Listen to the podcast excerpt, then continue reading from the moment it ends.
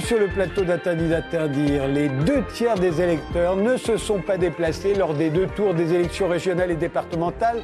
Tout le monde cherche des raisons à ce pic d'abstentionnisme, mais personne ne se demande pourquoi un tiers des Français votent encore. Ce sont eux pourtant qui devraient être l'objet de notre curiosité. Ce sont eux qui sont largement minoritaires, eux qui sont atypiques, voire carrément exotiques. Si un tiers des Français ont fait l'effort d'aller voter alors qu'ils auraient pu faire autre chose, il y a bien une raison. Il doit même y en avoir plusieurs, mais lesquelles? Pour en débattre, nous avons invité Thomas Guénolé. Vous êtes politologue, professeur d'université, vous êtes l'auteur du livre Les jeunes de banlieue mangent-ils les enfants? ou du livre noir de la mondialisation qui est paru l'année dernière chez Plomb. Vous avez été membre de la France Insoumise, vous étiez même co-responsable de son école de formation, mais vous avez quitté ce parti avec perte et fracas au bout de deux ans. Alors pourquoi, d'après vous, un tiers des Français votent-ils encore? Euh, Pour plusieurs raisons, qui sont cumulables d'ailleurs. Euh, parce qu'ils y croient. Voter est un acte de foi dans la démocratie représentative, après tout, pour élire des représentants. Euh, par habitude, il y a beaucoup de choses qu'on fait par habitude sans même y réfléchir. Et donc, quand on a l'habitude de voter, ben, on va voter. Euh, par éducation aussi, il y a un certain nombre d'entre nous dont les parents leur ont tellement répété qu'on doit aller voter qu'ils le font par, piété filiale, je vais dire. Et donc, pour toutes ces raisons-là, euh, j'insiste sur le fait qu'il y en a qui votent parce qu'ils y croient. Il y, a, il y a une dimension d'acte de foi, je le disais, et c'est particulièrement vrai pour, vrai pour la présidentielle, c'est-à-dire on vote plus que et où on vote d'ailleurs beaucoup plus, mais vraiment beaucoup plus, 80% de participation à, une présidentielle, la dernière de 2017. Et donc, quelque part, si on y réfléchit, élire un président de la République, finalement, c'est un Père Noël pour adultes tous les cinq ans. Il arrive avec voilà tout ce que je vais faire pour vous. Vous votez pour lui et comme le Père Noël n'existe pas, dans les cinq ans qui viennent, on est invariablement ensuite déçu.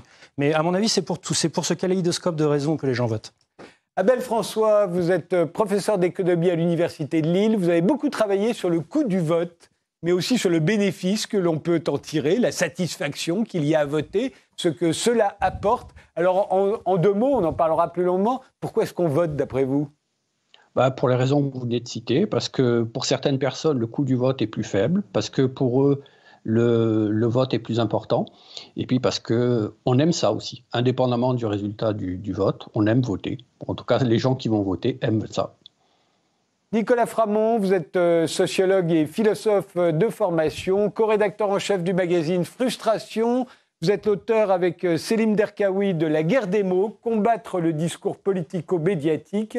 C'est paru au Passager clandestin. Et il y a cinq ans, vous avez publié Les citoyens ont de bonnes raisons de ne pas aller voter. La maison d'édition, c'était au bord de l'eau. Alors pourquoi euh, Ils doivent avoir aussi de bonnes raisons d'aller voter? Pourquoi, à votre avis? Eh bien, vous avez raison de poser la question en ces termes. Vous l'avez dit, hein, les votants sont devenus euh, euh, minoritaires, et donc euh, ça permet effectivement de se poser cette question-là. Et je partage les raisons qui ont été données par Thomas Guénolé et Abel François, c'est-à-dire effectivement, il y a une grande part de, croyance, de croyance, et je dirais même d'adhésion. C'est-à-dire, c'est une adhésion au régime républicain. On vote par principe, on vote pour montrer qu'on appartient à ce régime-là et qu'on le respecte. Et on voit que c'est une position de plus en plus minoritaire. Et puis, j'ajoute, on été évoqué l'intérêt que peuvent avoir un certain nombre de groupes euh, organisés, intérêt euh, qui peut être financier, euh, qui peut être à participer à ce jeu électoral-là. Parce que finalement, les élections, de plus en plus, pour la majorité des gens, pour les classes laborieuses, le résultat devient de plus en plus toujours le même, c'est-à-dire qu'on a des politiques qui leur sont plutôt peu favorables pour tout un tas de raisons qui sont le cadre du libre-échange, le cadre européen. Mais par contre, pour les classes supérieures et ces différentes fractions, les élections, c'est un vrai moment d'arbitrage entre leurs intérêts. Et, euh, et selon le candidat qu'elles soutiennent, il peut y avoir des effets différents sur les secteurs qui vont être soutenus. Et donc c'est pour ça que le, spectre des votants se rétrécit petit à petit, parce que finalement, il concerne que les gens qui ont vraiment intérêt, qui vont vraiment voir leur vie euh, euh, ou leur portefeuille changer en fonction du résultat. Et la plupart des gens estiment que ce n'est plus leur cas à eux. Alors on va voir, hein, parce que le vote par intérêt, c'est effectivement une dimension très importante qu'on va aborder dans ce débat. Mais d'abord, les politiques. Les politiques ont-ils intérêt à ce que plus d'un tiers des Français aillent voter euh, Ça ne me paraît pas évident. Après tout, c'est plus facile euh, de convaincre 15% des inscrits. C'est ce qu'il a fallu à tous ceux qui ont été élus ce week-end, 15% des inscrits, que d'en convaincre 51%, non, Abel François?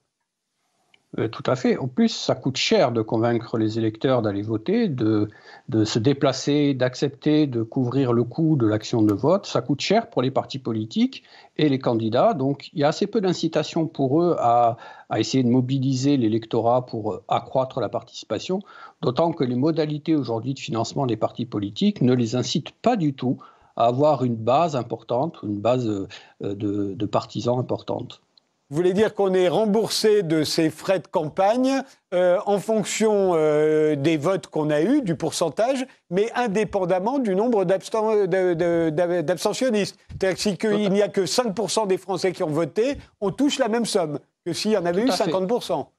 Tout à fait. À la fois, les candidats sont remboursés sur le même montant, mais les partis politiques également, tous les ans, reçoivent des subventions qui ne dépendront pas, qui ne seront pas liées avec le taux de participation aux élections législatives. Oui, on voit, euh, Laurent Wauquiez, par exemple, a été réélu euh, ce week-end avec très peu de campagnes, très peu de meetings, euh, pratiquement rien, quoi. quand même, je pense que la classe politique, j'entends par là les politiciens professionnels, je pense qu'ils sont parfaitement quand même conscients que ça met en danger l'existence même de leur profession d'avoir des taux de participation, ou plutôt des taux d'abstention en l'occurrence, qui vont être à 40%, 50%, 60%. Il commence à y avoir le feu, simplement parce que ça produit immédiatement un manque enfin, une, légitimité démocratique par définition extrêmement faible. J'ai regardé avant de venir pour vous donner une idée d'à quel point il y a un problème maintenant. Euh, le député de ma circonscription, là où je vis, moi je vis à Montreuil, le député c'est Alexis Corbière, il a été élu par moins d'un électeur sur quatre. C'est vraiment très peu. Euh, l'extrême droite a gagné les dernières élections européennes en 2019 avec 11% des inscrits. C'est ridicule en vrai. Mmh. Et ça veut dire que tous les autres sont en dessous. Euh, au municipal à Cannes en 2020, la droite, le maire sortant, euh, il a fait un score de maréchal, il a fait quasiment 90%. J'ai regardé en pourcentage d'inscrits, ça fait 27. Et là, hier soir, au second tour des régionales, le meilleur score, c'est la liste de Carole Delga en Occitanie. Elle a fait grosso modo 60%. En vrai, c'est 22% des inscrits. Et donc, toutes les décisions prises par des assemblées aussi mal élues ont automatiquement une légitimité démocratique extraordinairement faible. Vous voyez? Ça dépend euh, selon. Je n'ai pas euh, parlé de légalité ou de constitutionnalité. Non, selon les principes démocratiques, la légitimité est totale. Non, non, non, non, non. Il ne faut pas confondre la légitimité démocratique. Plus il y a de participation, plus elle est forte, et la légalité de votre mandat, qui est simplement vous, avez respecté les règles constitutionnelles. Nicolas Framont sur ce sujet. Problème ou pas problème pour les politiques avec, je, je, pense que c'est un. En fait, euh, à court terme, c'est pas un problème. On le voit d'ailleurs, hein, les politiques euh, élus actuellement euh, se félicitent de leur élection, euh, s'autocongratulent, ils n'ont aucun problème à, à, se sentir élus, légitimement élus, légalement élus. Ça crée pas beaucoup de complexes. Euh, moi, j'ai travaillé pendant un temps à l'Assemblée nationale, donc avec des députés qui sont globalement tous très mal élus, puisque la participation à la législative euh, est très faible. Hein. Euh, Thomas Guénolé l'a bien montré. Je n'ai croisé aucun député qui un jour m'a dit euh, le fait d'avoir été si mal élu euh, rend mon action difficile et ça me perturbe dans ma légitimité. Donc personnellement, ça n'a pas d'impact sur eux à court terme. Par contre, je pense que bah, dans les temps qu'on va qu'on va avoir, avec des gens qui souhaitent prendre des décisions qu'ils appellent eux-mêmes difficiles, impopulaires, etc. Je pense notamment à la réforme des retraites, par exemple, que Emmanuel Macron a, remis euh, sur le grill, eh bien, euh, ces gens-là ont l'habitude de se prévaloir de leur légitimité démocratique et de dire euh, je fais ce que je veux parce que vous m'avez élu. Sauf que ce discours, il va de moins en moins tenir la route. De plus en plus, on va avoir des gens qui vont dire mais attendez, j'ai regardé votre taux euh, réel euh, d'élections euh, par rapport au nombre d'inscrits, et il est faible. Et même Macron, finalement, n'a pas été élu par une majorité des gens. Et donc, cette légitimité, elle est petit à petit atteinte, et même si au moment de l'élection, pour les raisons légales qu'on vient d'évoquer, elle n'a pas d'impact, sur le long terme, oui, effectivement, ça peut menacer des institutions. Pour autant, moi, je crois en leur solidité et en leur capacité des politiques à croire, ce sont ceux qui croient le plus dans les mythes républicains qui les servent. Donc, ça ne va pas les ébranler de sitôt, malheureusement. Euh, moi, je me dis qu'à chaque fois qu'on nous annonce le score de l'abstention et qu'il est impressionnant, les politiques s'indignent euh, et euh, s'autoflagellent. Mais si ça les embêtait vraiment, il suffirait de rendre le vote obligatoire. Or, ils, ne le font pas.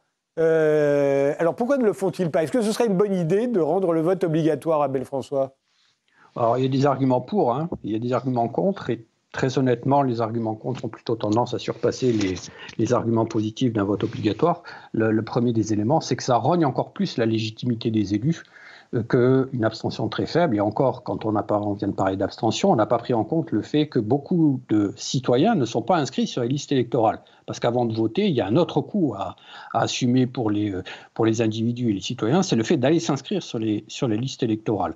Mais donc, le fait que de rendre le, vote obligatoire, ça donne pas plus de légitimité aux élus, ça accroît en fait le fait de ne pas aller voter, le coût de ne pas aller voter, ça rend pas pour autant le vote plus intéressant. Donc il y a un risque quand même assez important avec le vote obligatoire d'amener à des comportements en termes électoraux assez erratiques. C'est-à-dire que, grosso modo, on me force à aller voter pour ne pas payer une amende, donc je vais voter un peu n'importe quoi dans l'urne. Et puis, il y a un autre problème aujourd'hui en France, c'est que la gestion des listes électorales pose beaucoup de problèmes. Ça pose des problèmes aux communes, ça pose des problèmes à l'INSEE, qui a en partie récupéré la gestion de ce grand listing des Français.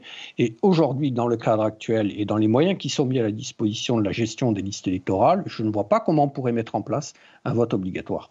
Vous êtes favorable au vote obligatoire, vous, Thomas Je l'ai été, j'ai beaucoup écrit là-dessus. Euh, mais honnêtement, maintenant, j'en suis plus au stade. Je le détaillerai peut-être euh, en deuxième partie d'émission sur qu'est-ce qu'on peut faire. Mais maintenant, je suis plutôt favorable à ce qu'on remplace les assemblées élues par des assemblées intégralement tirées au sort. Je ne le détaille pas pour l'instant, je le ferai plutôt en deuxième partie parce que ça nécessite un développement en soi.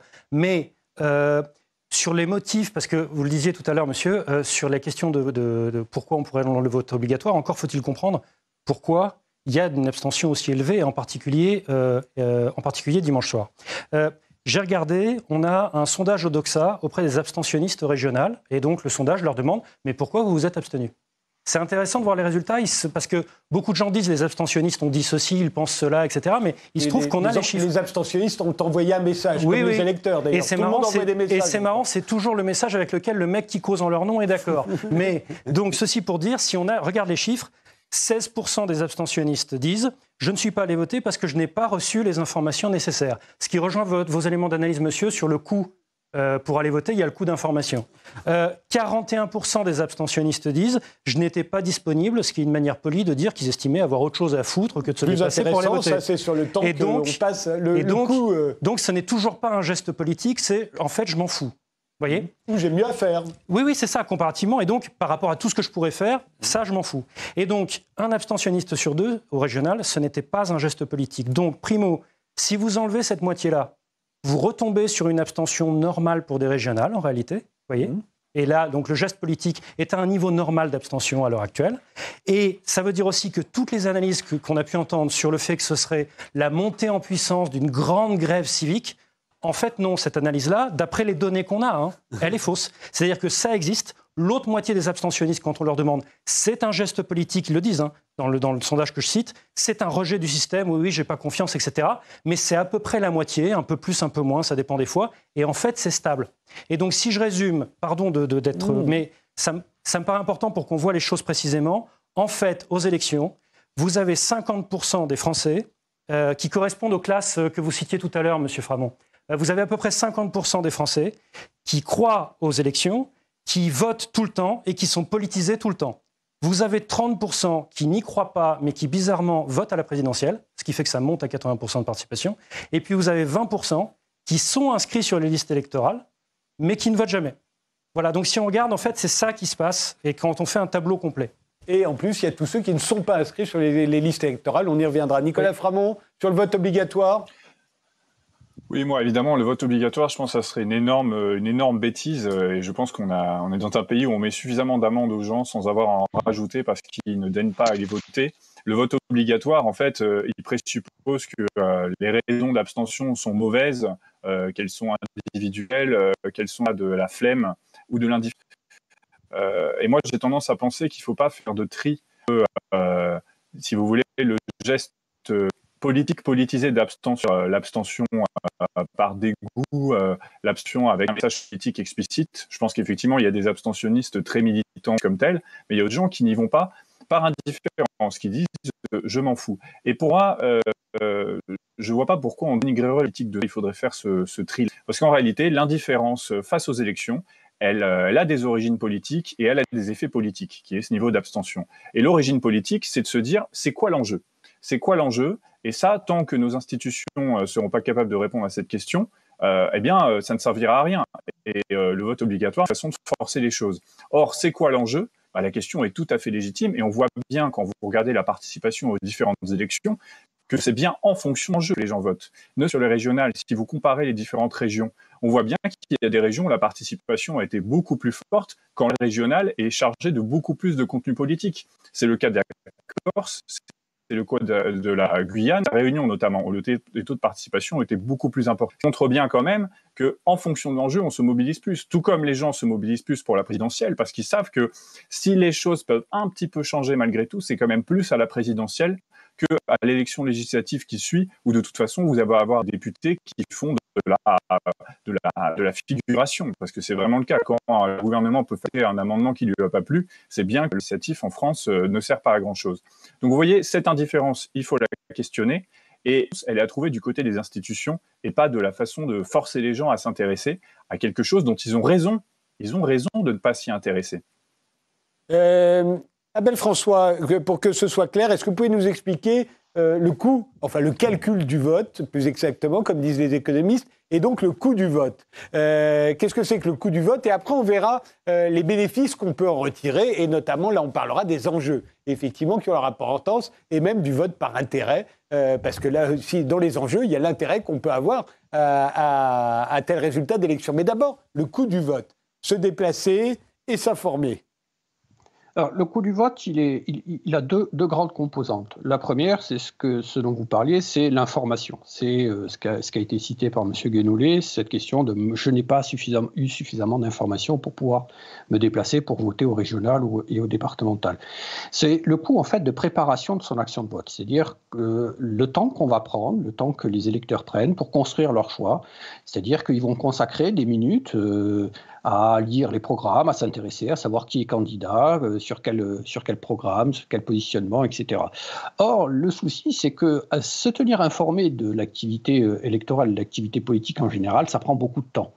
Et ce temps, ben, on va l'utiliser euh, dans cette activité-là, mais au détriment d'autres choses, au détriment de son travail, au détriment de chercher un travail, au détriment de sa vie familiale, de loisirs, etc. Donc, il y a un coût d'opportunité très important à construire son, ses, choix de vote et donc au final à, se, à, décider d'aller voter ou pas. Et puis le deuxième. Abel François, juste euh, sur ce point, parce que euh, ça explique pourquoi on vote plus à la présidentielle qu'au régional. À la présidentielle, on en entend parler depuis tellement longtemps, on connaît les candidats, donc, au fond, s'informer, euh, on s'informe sans s'en apercevoir. Alors que sur, sur, la, sur la, les régionales, euh, la plupart des candidats, on ne les connaît pas. Euh, et on, donc s'informer prend beaucoup plus de temps. Et au fait, euh, en voyant les résultats, on s'aperçoit qu'ont été réélus les sortants.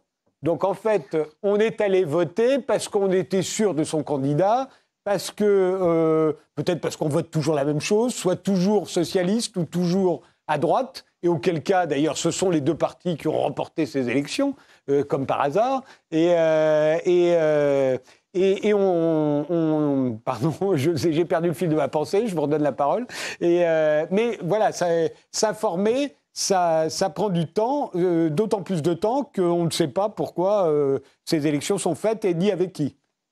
Oui, oui, et normalement, c'est le rôle de la campagne électorale d'avoir euh, cet échange d'informations, alors qui va bien sûr des candidats, des partis vers les électeurs, mais aussi les électeurs. Quand les candidats, en allant à la rencontre des électeurs, reçoivent aussi une information sur euh, eh bien, le positionnement des électeurs, ce qu'ils souhaiteraient, etc., notamment pour les élections locales.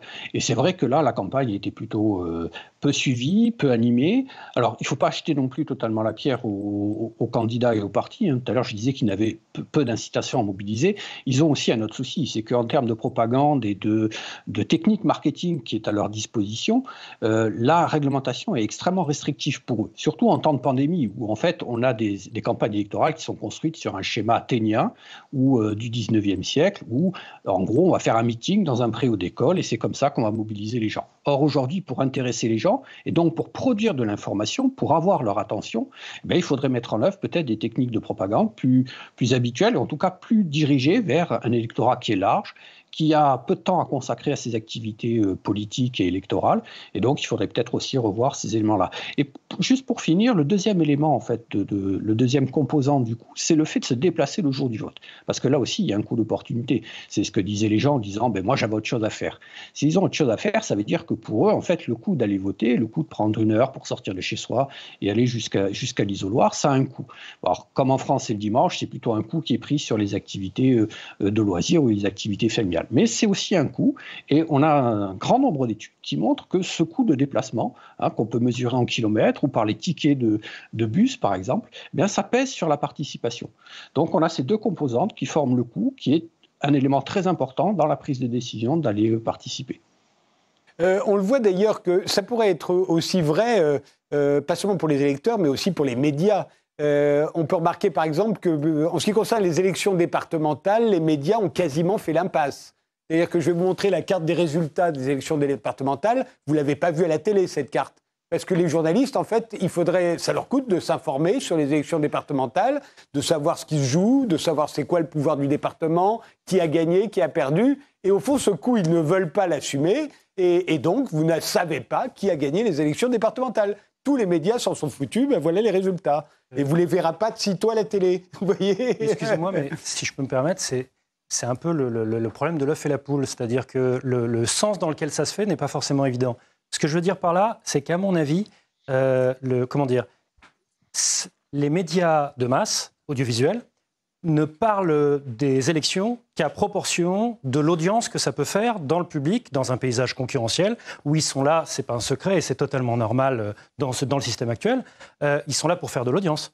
Et donc, si en tant que média, vous consacrez un temps d'antenne assez conséquent à parler de choses dont beaucoup, beaucoup, beaucoup de gens se foutent, vous allez perdre de l'audience. C'est aussi simple que ça. Je vous rappelle qu'il y a un million de Français qui ont voté à l'élection de Miss France.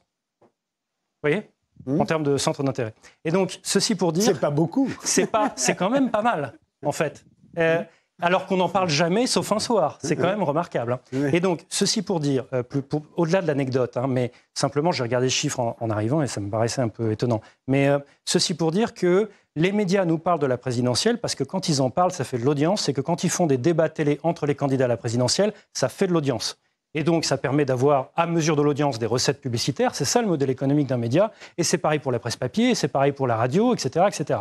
Et donc, euh, ils ne parlent quasiment pas des départementales parce qu'en réalité, nous, en tant que public consommateur de leur offre médiatique, on s'en fout, on est trop nombreux à s'en foutre. et c'est pareil pour les régionales. Et on si nous en... aussi des régionales, ils ont quand même parlé des régionales. Ils en ont très peu parlé en réalité. et quand ils en parlent, je, m'en rends compte quand on m'interroge pour le, en, tant qu'analyste politique ou, commentateur ou éditorialiste pour, pour les régionales, on m'a posé surtout des, questions sur les conséquences possibles des régionales en vue de la présidentielle. Et on m'a quasiment pas parlé de poser de questions, les journalistes. Sur les régionales, pourquoi ils s'intéressent départements et sur les... Mais sur les régionales non plus. Ce que ah, je veux sur, Les sur les régionales, on m'a posé des questions, mais c'était quel impact Généralement, c'était quel impact sur la présidentielle, les candidatures, Vous, vous pensez que c'est parce que ça fait pas d'audience? Moi, je pense que, c'est parce que le coût pour les journalistes de s'intéresser au départemental, comme au régional d'abord, est trop gros. Mais si, attendez, suivez le raisonnement, juste que je voudrais vous en convaincre. Euh, et à travers vous, notre public. Euh, si euh, ça faisait de l'audience. Il y aurait au moins un média qui s'en serait rendu compte en, ayant fait un sujet, un micro-sujet dessus. À partir du moment où vous voyez que ça fait de l'audience, même si c'est épouvantablement chiant de préparer le sujet, vous allez le faire et vous allez faire une meilleure audience que votre concurrent en tant que média. C'est donc pour moi la preuve que c'est le public qui s'en fout, c'est pas les médias qui veulent pas en parler. Ils, ils ont réussi à faire de l'audience avec sur une départementale, c'est celle où il y avait une candidate voilée. Là, il y a eu quand même un peu de temps. Et voilà, il reste mais deux minutes, pas la départementale deux minutes soi, avant la pause. Euh, Nicolas Framont. Oui, c'est important ce que vous dites sur les médias. Moi, ce que j'ai pu constater, c'est que euh, je, lis beaucoup la presse locale ou régionale. En fait, les moyens de cette presse-là ont, drastiquement baissé. C'est-à-dire qu'il y a de moins en moins de journalistes spécialisés, il y a de moins en moins de journalistes tout court d'ailleurs. Et finalement, euh, l'actualité politique locale n'est plus du tout commentée. Et ça, c'est une première chose. Donc, euh, qui pour moi résulte de choix, effectivement, sans doute basés sur une audience ou sur des prétentions économiques des actionnaires. Mais il y a autre chose, c'est que il y a beaucoup moins d'intérêt de toute façon à suivre ce qui se passe dans les les exécutifs et les parlements euh, euh, locaux, euh, municipaux, etc. Parce que l'action s'y est énormément technocratisée. C'est-à-dire que de plus en plus, on nous fait passer ce qui était avant des débats politiques sur que faire, que faire de notre commune, que faire de notre région, que faire de notre département, et aussi que faire de notre pays d'ailleurs, pour finalement un débat technique qui est quelle est la bonne réforme à mettre en œuvre pour mettre en place ce bon plan d'économie qui nous a été dicté par les bonnes instances technocratiques, elles-mêmes inspirées par euh, le, saint présage de Bruxelles. Et donc finalement, euh, le suspense, euh, le suspense à raconter, l'intérêt à raconter cette histoire-là, il a complètement disparu parce qu'effectivement, il n'y a plus aucune surprise. Ces décisions sont souvent connues d'avance. Et d'ailleurs, les élus s'en remettent eux-mêmes à des, des supra-entités que ce soit les intercommunalités par exemple, ou tout un tas de comités techniques à qui on délègue finalement la décision démocratique. Donc la démocratie, c'est intéressant, c'est palpitant, c'est bien à raconter, mais encore faut-il qu'il y en ait une. Et actuellement, il n'y en a pas vraiment. C'est pour ça que bah, les journalistes, comme tout le monde d'ailleurs, essaient de chercher de l'intérêt dans ces régionales de façon beaucoup plus indirecte, c'est-à-dire quel impact pour le futur. Et là, je suis d'accord avec vous, c'est-à-dire qu'en réalité, ces régionales n'ont été traitées que sous l'angle de quel impact pour la présidentielle, qui reste en fait, et de plus en plus, le scrutin qui peut vraiment ou en tout cas dont on a l'impression que ça peut vraiment tout changer, parce que là, effectivement, il y a de grandes orientations politiques qui s'affrontent. Mais sur les départementales, sur les régionales, quelles étaient les grandes orientations politiques qui s'affrontaient? Quels étaient les grands projets? On ne sait pas. Peut-être pas s'il n'y en avait pas. Vous posez la question euh, des enjeux. Euh, euh, ben, c'est justement la question qu'on va se poser juste après une pause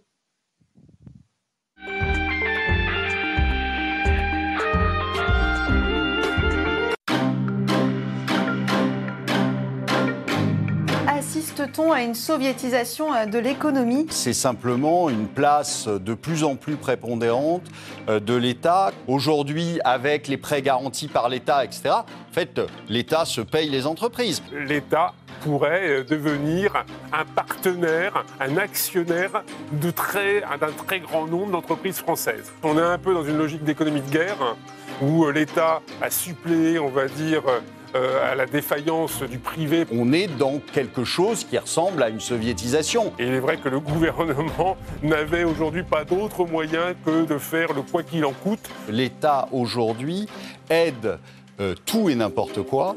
Et, euh, c'est bien le problème. Qui va, va, va, va subir ça? C'est nous dans nos impôts.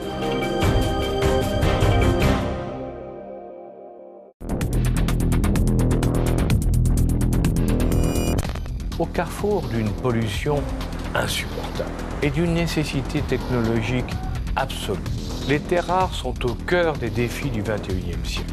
C'est un enjeu stratégique pour tous les pays, puisque leur accès est aujourd'hui principalement chinois. En l'état actuel des capacités minières connues, la part chinoise des réserves mondiales est de l'ordre de 37%. Dans le cadre de la guerre commerciale avec les États-Unis, la Chine utilise sa position comme levier de négociation. Mais il est clair qu'avec les pénuries et les tensions que nous allons connaître sur certaines terres rares, il faut envisager d'autres solutions.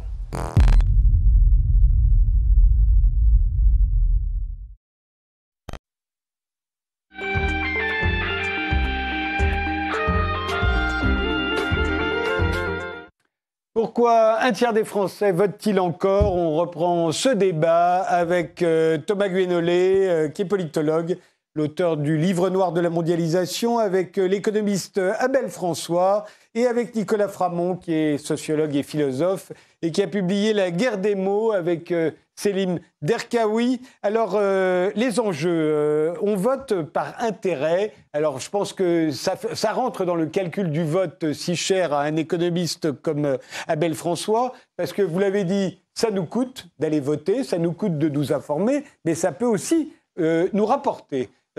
voter par intérêt, à vos yeux, n'a rien de déshonorant, c'est tout à fait humain. en revanche, Nicolas Framont disait tout à l'heure que ceux qui ont intérêt à voter ce sont les classes possédantes, les classes bourgeoises. Est-ce que c'est le cas euh, Après tout, les agriculteurs euh, dépendent euh, des subventions, les, fonctionnaires dépendent du budget, les médecins dépendent des remboursements de la sécurité sociale.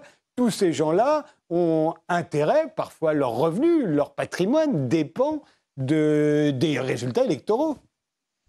Oui, c'est ce qu'on appelait tout à l'heure les enjeux, c'est-à-dire que pour chaque individu, les enjeux sont différents. Et les enjeux, en fait, sont liés avec la décision publique. Et ce qu'on voit, c'est que plus le revenu de la personne ou plus les revenus du patrimoine, la valeur du patrimoine de la personne sont dépendantes de la décision publique, et plus ces personnes-là auront un intérêt à participer au vote. Pourquoi? Parce que pour eux, il y a un vrai enjeu derrière l'élection. Donc c'est le cas des agriculteurs, dont une grande partie aujourd'hui du revenu dépend d'une décision publique. C'est le cas aussi des propriétaires propriétaires immobiliers, c'est-à-dire que les gens qui possèdent leur maison, par exemple, participent beaucoup plus aux élections locales, aux élections municipales. Pourquoi? Parce que la valeur de leur patrimoine, qui est leur, leur maison ou leur appartement, dépend pour beaucoup de ce qui va être décidé dans le plan local d'urbanisme, par exemple. Donc, quand on prend comme ça toutes les grandes catégories sociodémographiques de, de personnes, on se rend compte que celles dont les revenus et le patrimoine dépendent de la décision publique vont beaucoup plus voter. Donc c'est le cas des fonctionnaires? Tout à fait. Et des retraités aussi. Des retraités, des professeurs, des médecins. Euh, Nicolas des universitaires. Oui, effectivement, euh, c'est important de, de, parler de cette question d'intérêt. Ça, ça va un peu à l'encontre du mythe républicain selon lequel, euh, dans l'isoloir, on vote dans notre âme et conscience pour des grandes idées et des grands principes. Mais la réalité est tout autre, et, euh, Abel François vient de le montrer. Euh, je pense aussi que euh, ça explique évidemment une grande partie d'abstention parce que les catégories qui ont été mentionnées bah, ne sont pas, ne représentent pas toute sa société. Et il y a des gens, comment, comment dire, pour moi, il y a des gens qui seront toujours plus ou moins gagnants des élections et puis il y en a d'autres qui seront euh, toujours perdants et qui le ressentent de plus en plus. Il y a une scène qui m'a frappé cette semaine, c'était des ouvriers de, des fonderies de Bretagne, qui est un sous-traitant euh, notamment de l'industrie automobile, qui euh, ont brûlé tous ensemble leur carte d'électeur dans, dans un brasero en disant voilà, on n'en veut plus, on, on, votera plus jamais parce que de toute façon ça ne change rien et on n'a plus du tout confiance dans cet état-là. À chaque fois, de toute façon, c'est les gens comme nous qui se font avoir. Et euh, cette scène, elle est, particulièrement violente, elle a été euh, peu commentée, mais en même temps, elle en dit long. Ça veut dire qu'il y a des gens pour qui, de toute façon, euh, les élections, la participation au régime républicain, c'est un jeu à somme nulle. Parce que le contexte idéologique a évolué de telle façon que, de toute façon, il n'y a plus d'issue autre que la fuite en avant vers toujours plus de délocalisation, toujours plus de libre-échange, toujours plus de poids pour des entités supranationales, et finalement, il n'y a plus de vrais enjeux pour euh, les classes ouvrières, les classes laborieuses à voter. Ce qui n'a pas toujours été le cas, puisque pendant tout un temps, il y avait des relais politiques électoraux forts. Ça a mis du temps à s'établir, mais ça s'est établi au cours du 19e siècle, puis ça s'est déployé au cours du 20e siècle. C'est-à-dire qu'on avait des partis politiques qui représentaient différentes tendances de représentation de la classe ouvrière, de la classe employée, de la classe salariée en général. Et ces relais politiques-là ont peu à peu disparu et d'ailleurs, on peut à peu lâcher la classe ouvrière très explicitement pour être euh, beaucoup plus intégrée au jeu républicain et pour beaucoup plus préserver leurs intérêts d'élus euh, leurs intérêts d'élus locaux, de notables, de potentats. Ils se sont intégrés au jeu républicain, mais, ont, mais, mais à côté de ça, la classe ouvrière et la classe laborieuse s'en est désintégrée. Et ça, c'est très important de se dire qui a intérêt au vote, qui a intérêt à, à, ce qui est devenu, comme je disais, un arbitrage entre différentes catégories de la population, mais supérieure. Eh bien, ce n'est pas tout le monde. Et plus la société est inégalitaire et plus elle est, euh, elle est injuste et va dans le sens de l'intérêt des, des, plus, des plus riches finalement, parce que c'est à ça qu'on assiste, eh bien, plus les gens s'abstiendront. Et ça semble tout à fait logique, tant qu'il n'y aura pas d'autres issues, d'autres alternatives qui leur seront proposées. Est-ce qu'il n'y a pas une autre raison euh, que vous développez euh, euh, dans le coup du vote, Abel François C'est de dire qu'au fond, pour les plus éduqués, ça prend moins de temps de s'informer sur les élections. Donc, ils votent davantage. Et, à contrario, les classes ouvrières, par exemple, qui ont besoin de plus de temps euh, parce qu'ils ont moins de connaissances acquises, tout simplement, sur ce sujet, euh, évidemment, ils seront moins tentés de voter, parce que ça leur prendra plus de temps, et on en revient toujours au coût du vote. Tout à fait, parce que euh, en fait, dans le, coût de l'information, il y a le coût de collecter l'information pour savoir qui sont les candidats, leur programme, leur, leur parti, leur affiliation idéologique, etc. Et puis il y a aussi un coût parce qu'il il faut du temps pour traiter cette information-là. Et les personnes les mieux éduquées, ben, pour eux, ce, coût de traitement est beaucoup plus, beaucoup plus court, ce temps de traitement est beaucoup plus court. Donc par, euh, par conséquence, le coût du vote pour eux est beaucoup plus faible. Et donc effectivement, les taux de participation sont beaucoup plus élevés euh, parmi les populations les plus éduquées que parmi les autres. Mais je voudrais juste revenir un, instant sur la question des enjeux. C'est le fait que, une fois qu'on a pris en compte ses intérêts, c'est-à-dire que chacun sait où se situe son intérêt, il va le comparer par rapport à ce qui est offert par les candidats, à ce qui est promis par les candidats. Et là, il y a deux positions possibles. C'est soit j'arrive à détecter quel est le candidat qui correspondrait le mieux à mes intérêts ou en tout cas à ce que moi je souhaiterais comme politique publique, soit il y a d'autres possibilités. Il y a la possibilité que je n'arrive pas à différencier les candidats entre eux parce qu'ils sont trop technocratiques, par exemple, parce qu'ils ont aujourd'hui une partie de la politique s'est euh, transformée en de la gestion publique très technique et donc j'arrive plus à distinguer la droite de la gauche pour aller vite ou euh, le centre euh, y compris. Et puis il y a un autre phénomène, c'est que moi par rapport à ce que je pourrais souhaiter, peut-être que ce qui est offert par les candidats candidat est vraiment beaucoup trop loin de moi. Et dans ce cas-là, je peux m'abstenir par ce qu'on appelle annihilation. C'est-à-dire que ce qui m'est offert me déplaît est vraiment trop éloigné par rapport à moi, mes préférences, et moi ce que je souhaiterais en termes de politique publique. Et c'est pour ça que ça ne compensera pas le coût du vote, et c'est pour ça que je n'irai pas voter. Euh, Je voudrais d'abord dire que je ne pense pas qu'il y ait un lien entre la montée des inégalités et la montée de l'abstention. Euh, je, renvoie à ce que je disais en première partie d'émission sur les différents motifs d'abstention, qui montrent que la montée supplémentaire d'abstention, en particulier au, dernier régional, ne s'explique pas par un geste politique. Euh, par ailleurs, tout simplement, dans les années 60, les inégalités euh, économiques et sociales étaient en réalité plus élevées qu'aujourd'hui, et pourtant la participation électorale était bien supérieure à ce qu'elle est aujourd'hui.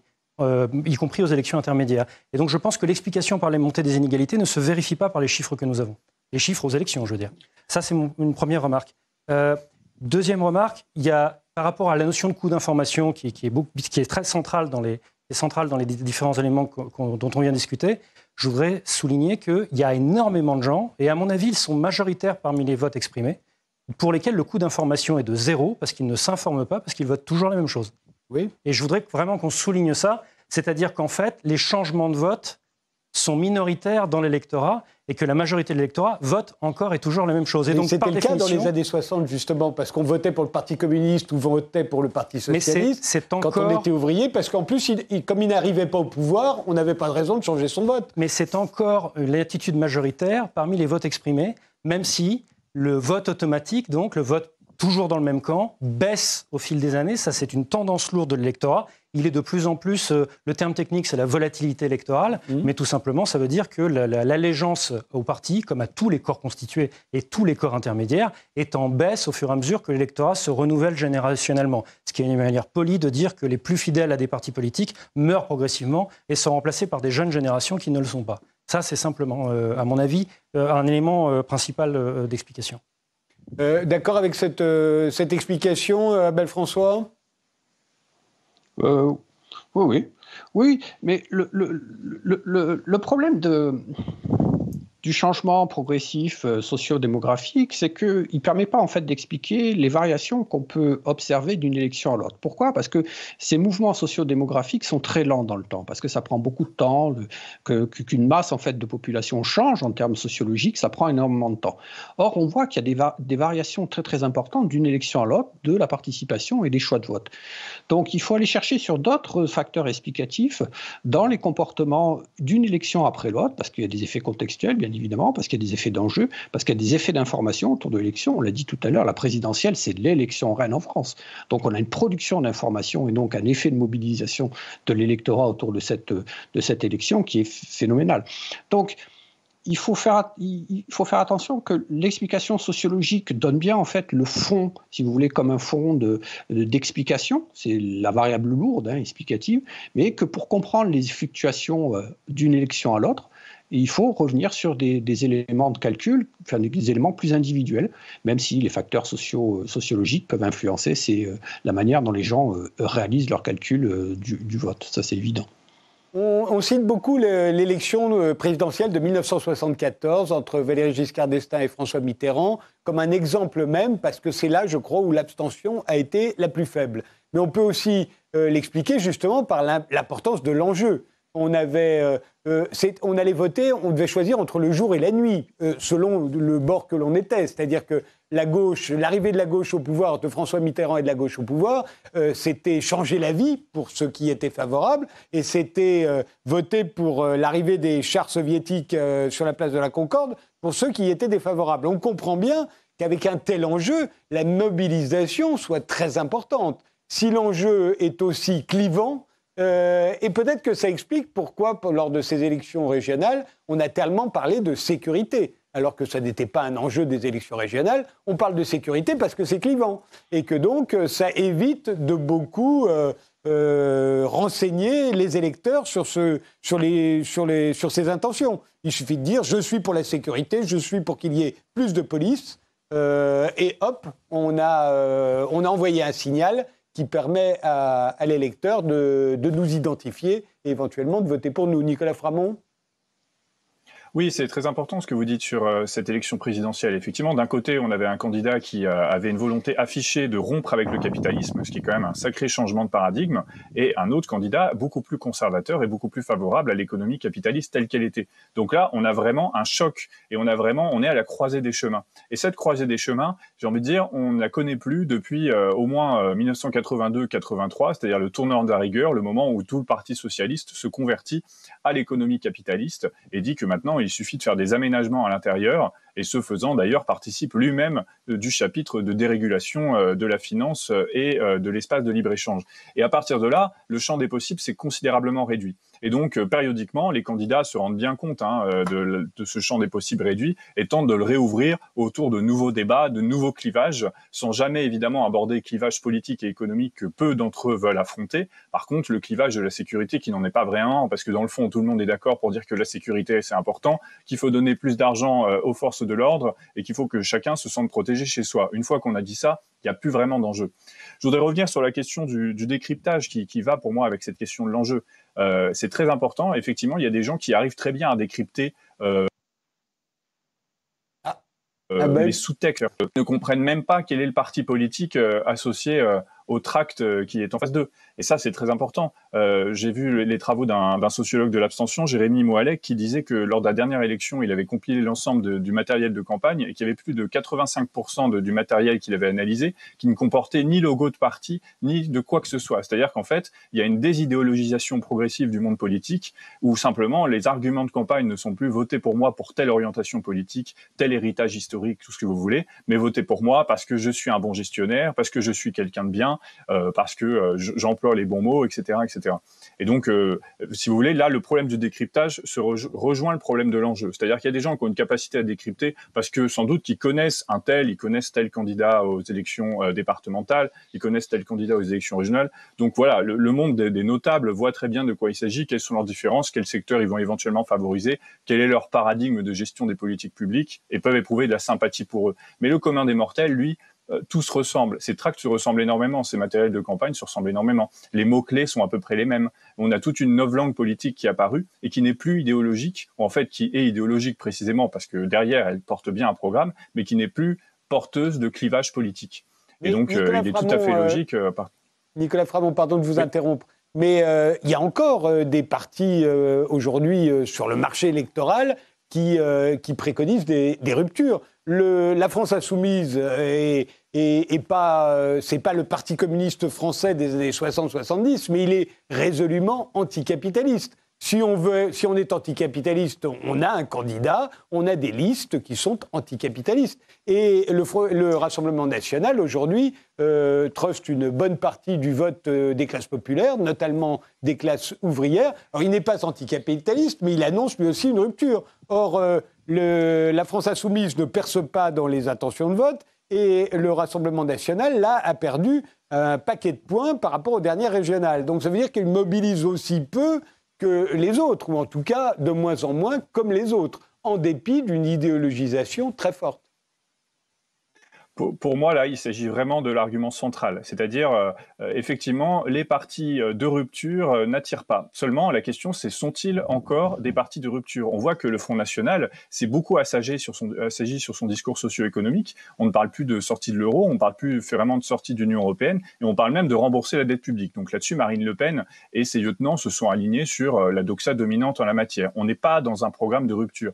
Et quant à la France insoumise, bah là, c'est beaucoup plus complexe. Hein. La France insoumise change régulièrement d'orientation, n'a pas de ligne directrice très claire sur les échelons locaux et en particulier régionaux. Et les programmes régionaux de la France insoumise n'étaient pas des programmes de rupture avec le capitalisme ou l'ordre euh, l'ordre public des collectivités locales, pas du tout. Et d'ailleurs, euh, il y a une stratégie d'alliance assez claire de la part de la France insoumise pour se ranger du côté de la gauche traditionnelle. Donc sur ces élections-là, en tout cas, la France insoumise n'était pas dans une démarche de rupture et le Front national, à mon avis, est de moins en moins d'une démarche de rupture. Donc pour tous les gens qui veulent la rupture, bah, que reste-t-il?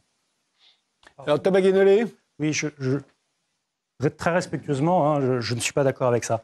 Euh, simplement parce que euh, je ne pense pas que ce soit. Je l'ai pensé par le passé, je veux le dire avec honnêteté, euh, mais je ne pense pas à la réflexion que ce soit un problème d'offre politique. Je pense sincèrement que toute l'offre politique possible et imaginable est sur la table et facilement accessible pour l'élection présidentielle.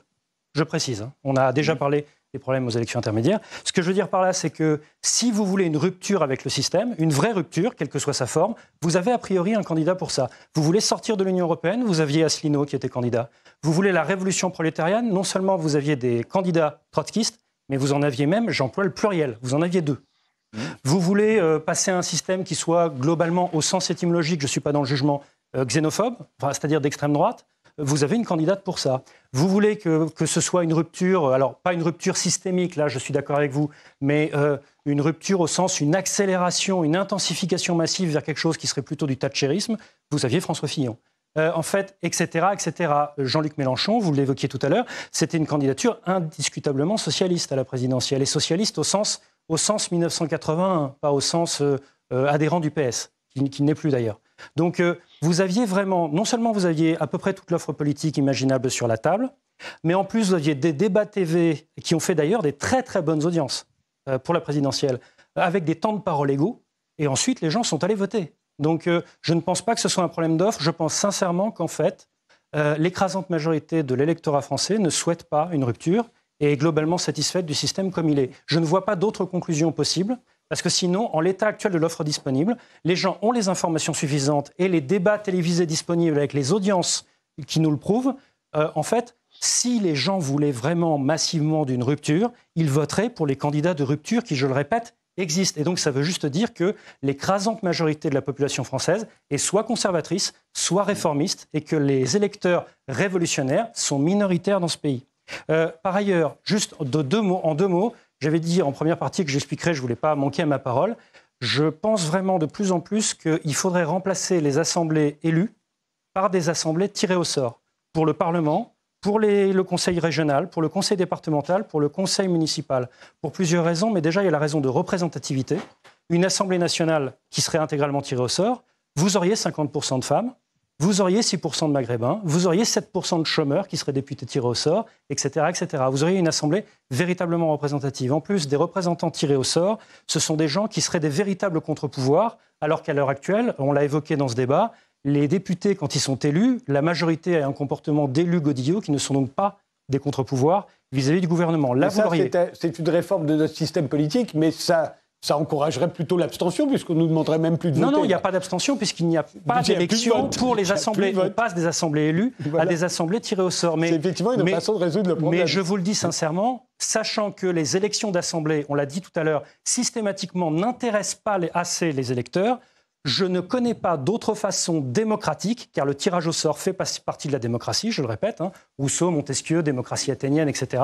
Je ne connais pas d'autre façon de produire des assemblées démocratiquement légitimes sans, sans voter, puisque le vote ne permet pas de les produire, puisque trop de gens refusent d'aller voter et qu'on a déjà dit que le vote obligatoire n'était pas forcément une bonne idée. Donc, à mon avis, il faut tirer les assemblées au sort, c'est totalement logique. Au fond, euh, pour résumer, on vote euh, quand on y croit, quand on croit aux conséquences de son vote, quand on croit au système, quand on croit au pouvoir de ceux que l'on élit, euh, quand on croit aux enjeux. on vote quand notre entourage vote, notre famille, le village. quand on vit dans un petit village, on voit que vous allez voter ou pas voter, donc on va voter. On vote quand notre milieu, quand les mobilisations, il y a une mobilisation collective autour de nous, euh, donc quand notre milieu, les gens avec qui on travaille, nos amis votent, on, a tendance à voter. Mais c'est quoi le problème, au fond, s'il n'y a pas plus d'un tiers des Français qui continuent d'aller voter? Ce serait quoi le problème, Abel François? euh, juste avant de vous répondre, j'aimerais juste revenir sur la question de l'offre et la quantité et la qualité des candidats et en rapport avec la participation. C'est un vrai, problème. Euh, pourquoi? Parce que plus vous multipliez le nombre de candidatures, plus les gens vont pouvoir trouver en fait leur candidat préféré, celui qui est le plus proche de ce qu'ils souhaiteraient. Mais d'un autre côté, vous, ça demande beaucoup plus de temps à être traité parce que ça demande plus de temps en fait s'informer sur le nombre de candidats, faire la différence. Hein. Tout à l'heure, on disait qu'il y avait au moins deux candidats différents de, de l'extrême gauche aux élections présidentielles en France. Ben, il faut quand même s'intéresser pour savoir quelle est la différence exacte entre ces deux candidats.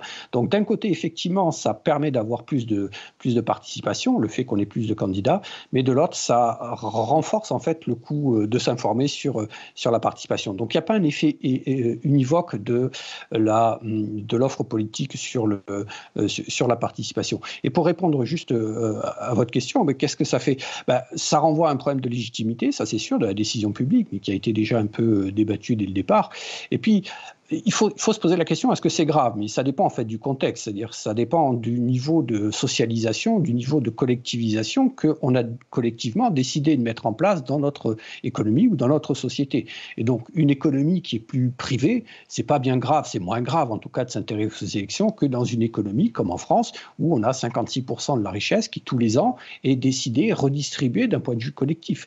Là, l'enjeu de l'intérêt de la chose publique est beaucoup plus important que lorsque vous habitez au Mexique ou, euh, ou au Brésil, où la, dépense publique représente 20 à 30% de la richesse qui est créée dans, l'année. Les enjeux sont moindres, donc c'est beaucoup moins important. Et c'est vrai que plus il y a de l'intervention publique, et notamment enfin, qu'elle prenne la forme euh, d'une intervention économique par une redistribution des revenus, ou que ce soit par euh, de la réglementation ou des lois qui sont de plus en plus bavardes et qui rentrent de plus en plus dans le détail de la vie des gens, là, effectivement, la question peut se poser de est-ce que finalement, euh, qu'il n'y ait que 30% des gens qui élisent les représentants qui vont décider de ce qui va être fait en termes de réponse sanitaire face à une épidémie, ben c'est peut-être plus un problème que si on avait été 70 ou 80% euh, à avoir participé à l'élection de l'Assemblée nationale qui a voté les différentes lois face à l'épidémie. Nicolas Framont Oui, je, je compléterai ce raisonnement. Oui, oui, euh, oui, c'est problématique. Si du moins on aime, euh, on pense que c'est mieux de vivre en démocratie que dans un régime oligarchique. Euh, pour toutes ces raisons qui viennent d'être citées, et notamment le fait que, bah, effectivement, ce sera qu'une fraction de la population qui va participer dorénavant, et pas n'importe quelle fraction, puisqu'on a vu qu'il y avait des déterminants sociaux du vote qui ne sont pas neutres en termes de classe sociale. Donc ça veut dire l'exclusion de plus en plus fréquente de toute une portion de la population et pas la plus riche. Euh, et donc du coup un renforcement euh, encore plus que ce qu'on connaît maintenant des politiques publiques qui sont uniquement orientées en fonction des intérêts, des croyances euh, et, des, convictions d'une partie de la population socialement située. Mais euh, je voulais quand même effectivement revenir sur cette question de l'offre politique euh, qui est tout à fait centrale euh, et je pense qu'il est quand même le, nœud du problème. Et là-dessus, on a des analyses qui divergent. Moi, je pense que certes, sur le papier, il y a une offre politique qu'on peut qualifier de pléthorique. Là, on parle bien des présidentielles. Hein. Moi, ce dont je parlais tout à l'heure, c'était les régionales. Et là, je pense pas que l'offre politique soit très variée.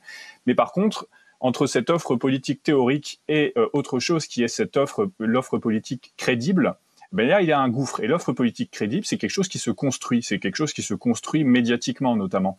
Et actuellement, on est euh, absolument euh, chaque semaine, on a droit à notre nouveau sondage sur la présidentielle, et les sondages participent euh, de cette de cette crédibilisation de l'offre politique. Et donc finalement, au sein de cette offre politique crédible, on voit qu'actuellement, par exemple, le seul truc qui ressort de ces différents sondages, qui par ailleurs sont menés dans des conditions méthodologiques très insuffisantes, puisque ce sont des sondages basés sur une élection où la moitié des gens en fait ne savent pas ce qu'ils vont voter pour l'instant, eh bien en tout cas, ça participe à un effet performatif qui est de dire, vous voyez, vous aurez à choisir entre ces deux-là, à savoir Macron et Le Pen, par exemple. Et donc, ça décourage considérablement la mobilisation parce qu'on se dit que tout est joué d'avance. Et finalement, à quoi bon se mobiliser? À quoi bon s'intéresser à une offre politique plus restreinte? Puisque finalement, l'offre crédible qu'on nous amène, euh, l'offre crédible qu'on nous montre, qu'on valorise médiatiquement, euh, celle qui a pignon sur rue, celle qui occupe les débats des plateaux télé, bah, elle est, elle est ce qu'elle est. Et donc finalement, pourquoi perdre son temps à aller s'intéresser aux autres, puisque de toute façon, tout est déjoué d'avance, et il nous semble très improbable que ça se passe autrement. Et là, l'effet des sondages, pour moi, il est, il est catastrophique. Les sondages ont, un effet démobilisateur, parce que les sondages resserrent notre champ des possibles. Vite, euh, Thomas Guénolé oui, euh, je pense, enfin c'est même pas je pense, c'est nous savons collectivement, les chiffres sont disponibles, que euh, les politiciens professionnels, les Français n'ont pas confiance en eux, mais les sondages ne leur inspirent pas confiance non plus.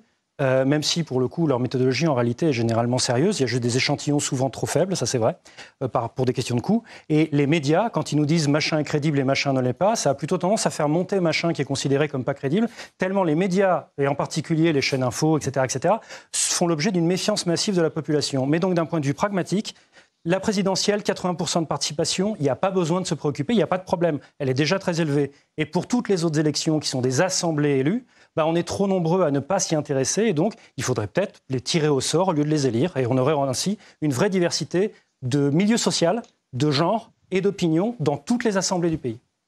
Merci tous les trois d'avoir participé à ce débat. Merci de nous avoir suivis et rendez-vous au prochain numéro.